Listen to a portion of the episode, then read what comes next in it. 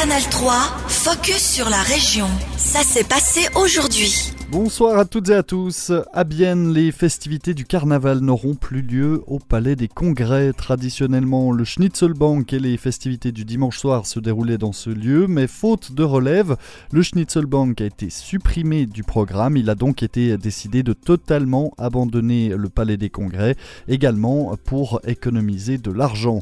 Pour Rétoré, vice-président de la Guilde du Carnaval, c'est aussi l'occasion de changer certaines habitudes. Pour moi, c'est un petit peu autrement.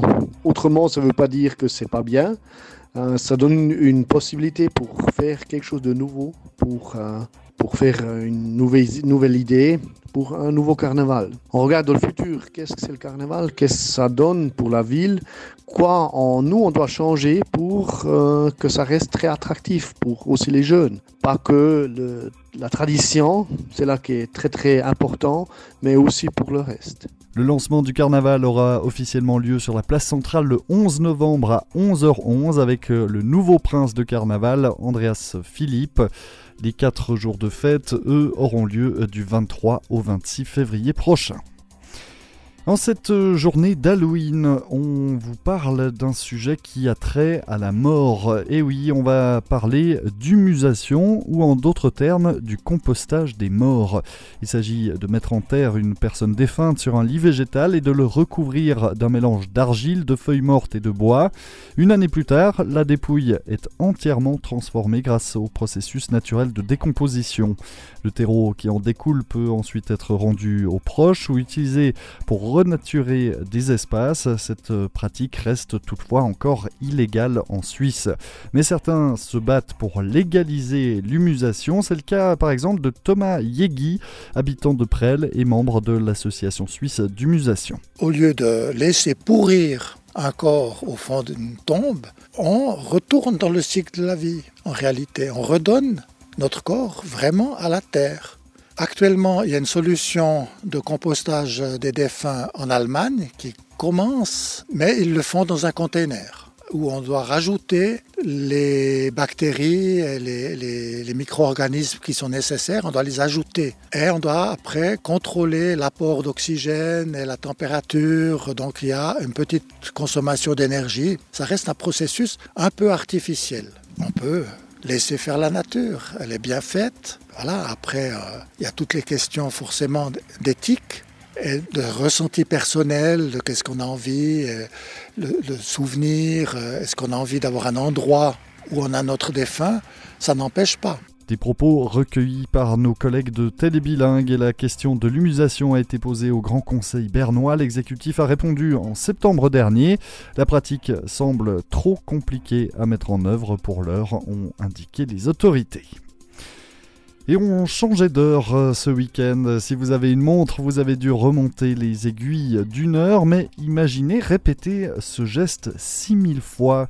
C'est ce que doit faire l'équipe de Planet Swatch. Le musée de la marque biennoise expose plus de 6000 modèles de montres. Alors pour euh, s'ajuster à l'heure d'hiver, toute une équipe est mobilisée. Une vingtaine d'employés remettent à l'heure toutes les montres une à une. Une opération qui dure au total une semaine. On en profite également pour tester les batteries de chaque modèle. Un effort collectif pour garantir le prestige de la marque, comme l'affirme Carlo Giordanetti, co-responsable de la direction artistique de Swatch. C'est un peu le défi parce que euh, Swatch a une, a une réputation d'être une montre très précise euh, depuis le début de son histoire. Et, donc c'est clair que euh, c'est aussi une façon de tester la qualité quelque part de, nos produits. Alors c'est compliqué, surtout deux fois par an, parce que euh, il y a le moment où il faut remettre toutes les aiguilles à l'or. Donc euh, on fait, on fait tout ce qu'il faut pour que les montres soient toujours au bon moment, à la bonne heure. On rappelle encore que Planet Swatch a été inauguré en 2019 et attire actuellement plusieurs milliers de visiteurs par semaine. De la viande pour Bienne, c'est le nom de l'exposition présentée au nouveau musée Bienne. Elle revient sur l'histoire des abattoirs municipaux de Bienne qui ont fermé leurs portes il y a 30 ans maintenant, après 115 ans d'activité. Un chapitre de l'histoire alimentaire, industrielle et sociale de Bienne et du Ceyland. On revient sur la fondation en 1877 des abattoirs municipaux de Bienne avec Florian Eitel, conservateur au département d'histoire du NMB. Il répond aux questions de Yasmine Thomé. C'était dans les 30 euh, en Suisse en global que les villes commencent à fonder des abattoirs centraux parce que les gens ont plus grande demande euh, de viande euh, due à la croissance et parce qu'il y a des règles d'hygiène plus exigeantes. Et en plus, c'est une forme un petit peu de contrôle. À l'époque, les abattages, on faisait partout en ville. Voilà, on voulait centraliser et de ce forme-là avoir un contrôle comment euh, arrivaient les animaux, le bétail, d'où ils venaient, et puis ensuite où allait la viande et comment elle repartait. Mais si on regarde l'emplacement des abattoirs de la ville de Bienne, la réponse est déjà presque donnée. C'est à côté de la gare, à côté des rails, euh, parce que la viande venait en grande partie aussi par le train, depuis loin, mais aussi plus tard avec les camions, de plus proche des paysans de Zélande. Ça c'est très important pour voir. On a aussi de viande qui arrive de l'étranger, voilà, une certaine époque, mais c'est difficile de dire les chiffres exacts. Hein. Par exemple, on parle de vaches argentines qui arrivent ici. Euh, pour vraiment euh, combler les capacités des abattoirs, on importait aussi de, euh, bétail. Est-ce qu'on a des données chiffrées Combien de personnes travaillaient Et puis, combien d'animaux étaient abattus par année, par exemple? On, observe une croissance euh, très forte des abattages pendant le XXe siècle, si on veut. Enfin, on, passe à 50 000 abattages par année. Voilà, le gros feront le, le, port. En deuxième place, le gros bétail, les vaches surtout. Et la croissance, c'est surtout dans les années 60-70. Voilà. Et ça, c'est lié vraiment à la croissance économique en Suisse. C'est l'après-guerre, c'est les booms économiques. Les gens ont de plus en plus d'argent. Et c'est dire la viande devient presque quelque chose de quotidien. Et comme à l'époque, c'était clair, au 19e siècle, la viande, mais les ouvriers ne mangeaient pas de viande. Impossible, ils n'avaient pas d'argent pour ça. Et même les, les familles avec plus d'argent, ils ne mangeaient pas chaque jour de la viande.